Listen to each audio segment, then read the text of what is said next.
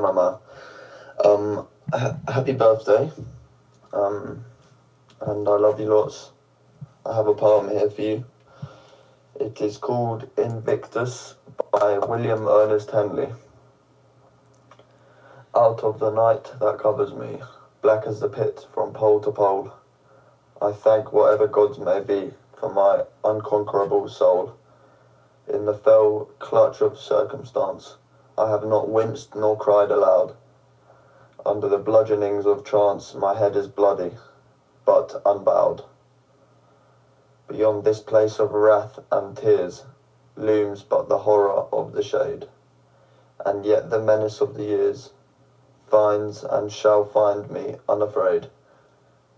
It matters not how strait the gate, but how charged with punishments the scroll. I am the master of my fate, I am the captain of my soul. I love you lots, and I will see you very soon. Goodbye.